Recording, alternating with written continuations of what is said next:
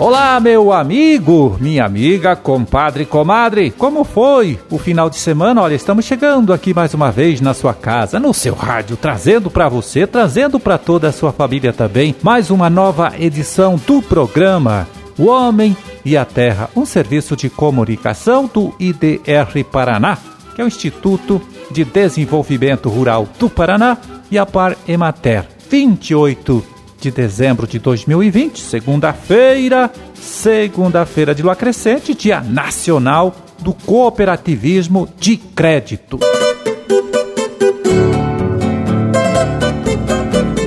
Olha só em Roncador, Mato Rico e Iretama, muitas famílias de agricultores estão investindo na criação de cabritos, né, como forma de diversificar aí a renda de suas propriedades. Da Secretaria da Agricultura e o IDR Paraná, junto com as prefeituras, estão apoiando esta iniciativa.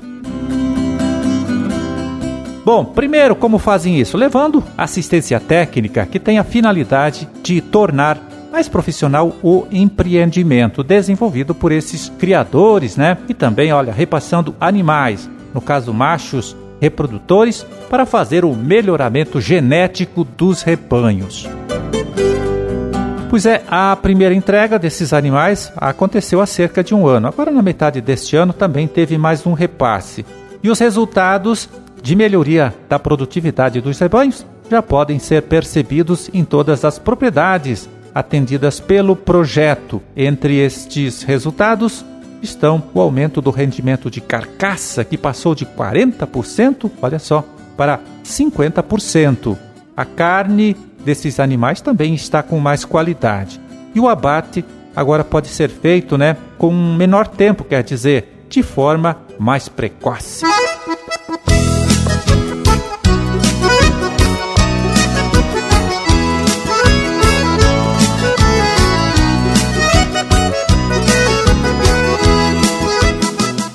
Agora aqui a gente abre espaço né, para a participação da pesquisadora Vânia Cirino diretora de pesquisa aqui do IDR Paraná. Ela que vai contar para gente quais são as principais metas do Instituto para este próximo ano na área de pesquisa.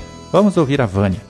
Próximo ano, estamos prevendo o lançamento de mais oito novas cultivares, sendo uma variedade de maracujá, a IPR Luz da Manhã, uma variedade de milho, a IPR 216, que é uma cultivar de polinização aberta, de alto potencial de rendimento, com uma produtividade média de 9 mil quilos por hectare. Também está previsto o lançamento de uma variedade de cártamo, a IPR 211, que é uma espécie oleaginosa utilizada para fins cosméticos e também medicinais. Uma variedade de nabo forrageiro, a IPR 210, utilizada para forragem ou para a cobertura do solo. Também está previsto o lançamento de mais quatro novas variedades de feijão, sendo duas variedades de feijão de grãos graúdos para o mercado externo, adaptadas à produção orgânica, uma variedade de grão reniforme vermelho escuro e outra de grãos graúdos do tipo pintado. Também está previsto o lançamento de uma variedade de grão carioca e outra do grupo preto, totalizando quatro novas cultivares de feijão. Quanto aos projetos projetos de pesquisa, nós iremos dar continuidade à execução dos projetos que estão vinculados a um dos nove programas do Instituto e focar também a elaboração de novos projetos em parcerias com instituições públicas e privadas que visem a geração de conhecimento e tecnologias que forneçam soluções sustentáveis às principais cadeias produtivas do Estado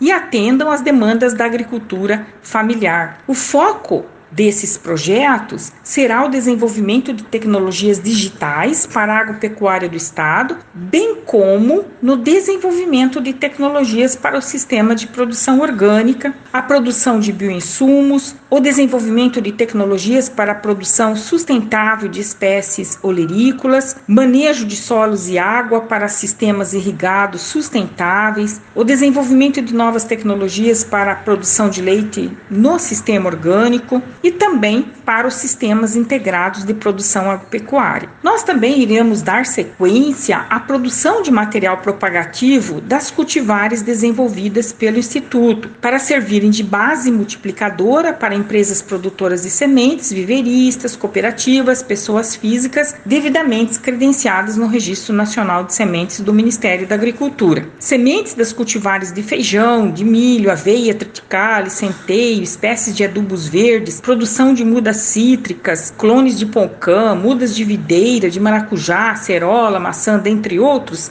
estão previstos. Também será dada continuidade às ações de formação e capacitação de estudantes de graduação e de pós-graduação. Ações de transferência de tecnologia também estão previstas pelos programas em conjunto com a extensão, como os dias de campo, reuniões técnicas, participação em vitrines tecnológicas, como aquela que já está sendo implementada no Polo de Pesquisa de Ponta Grossa, apresentação de palestras em simpósios, congressos e conferências em eventos nacionais e internacionais pelos pesquisadores. A elaboração de publicações técnicas, como livros, boletins técnicos, artigos científicos, também estão previstas. Uma das principais metas para o ano de 2021 é iniciar a certificação para a produção orgânica de outras unidades de pesquisa do Instituto. Atualmente, somente duas unidades, a Estação de Pesquisa em Agroecologia de Curitiba, né, a CPRA,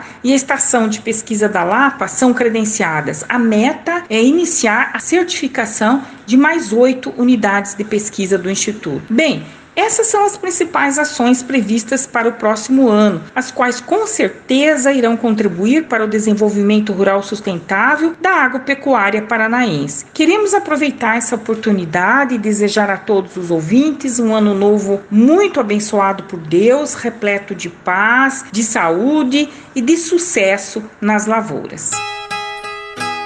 É, a gente conferiu aí a participação da doutora Vânia Cirino, né, diretora de pesquisa aqui do IDR Paraná. Ela que falou das principais metas do Instituto na área de pesquisa aí para este próximo ano que se aproxima.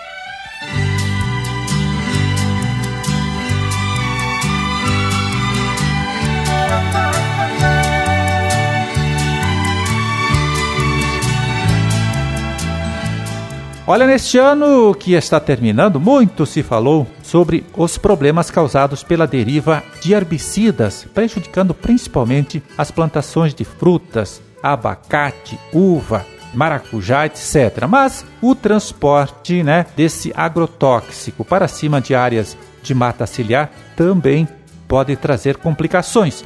É o que explica para gente agora o agrônomo Eduardo Augustinho dos Santos, coordenador estadual do projeto Fruticultura do IDR Paraná. Vamos ouvir o Eduardo.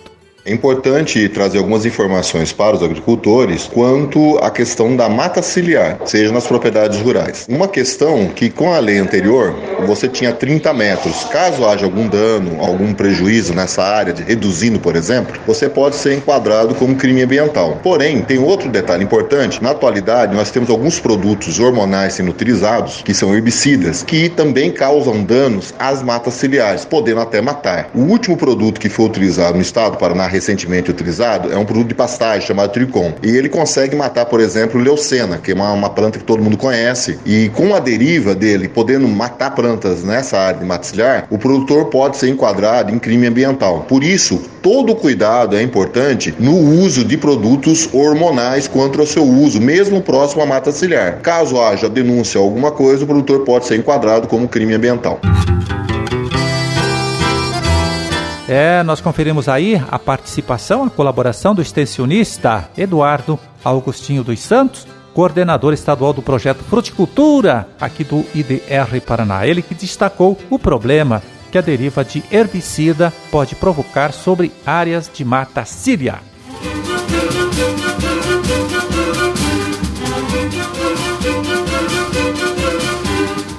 Bom, meu amigo, minha amiga, era esse o recado que a gente tinha para hoje. Vamos ficando por aqui desejando a todos vocês uma ótima segunda-feira. E até amanhã, então, quando estaremos aqui de volta de novo, mais uma vez, trazendo para você, para toda a sua família também, para todo mundo, mais uma nova edição do programa O Homem e a Terra. Um forte abraço, fiquem todos com Deus e até lá.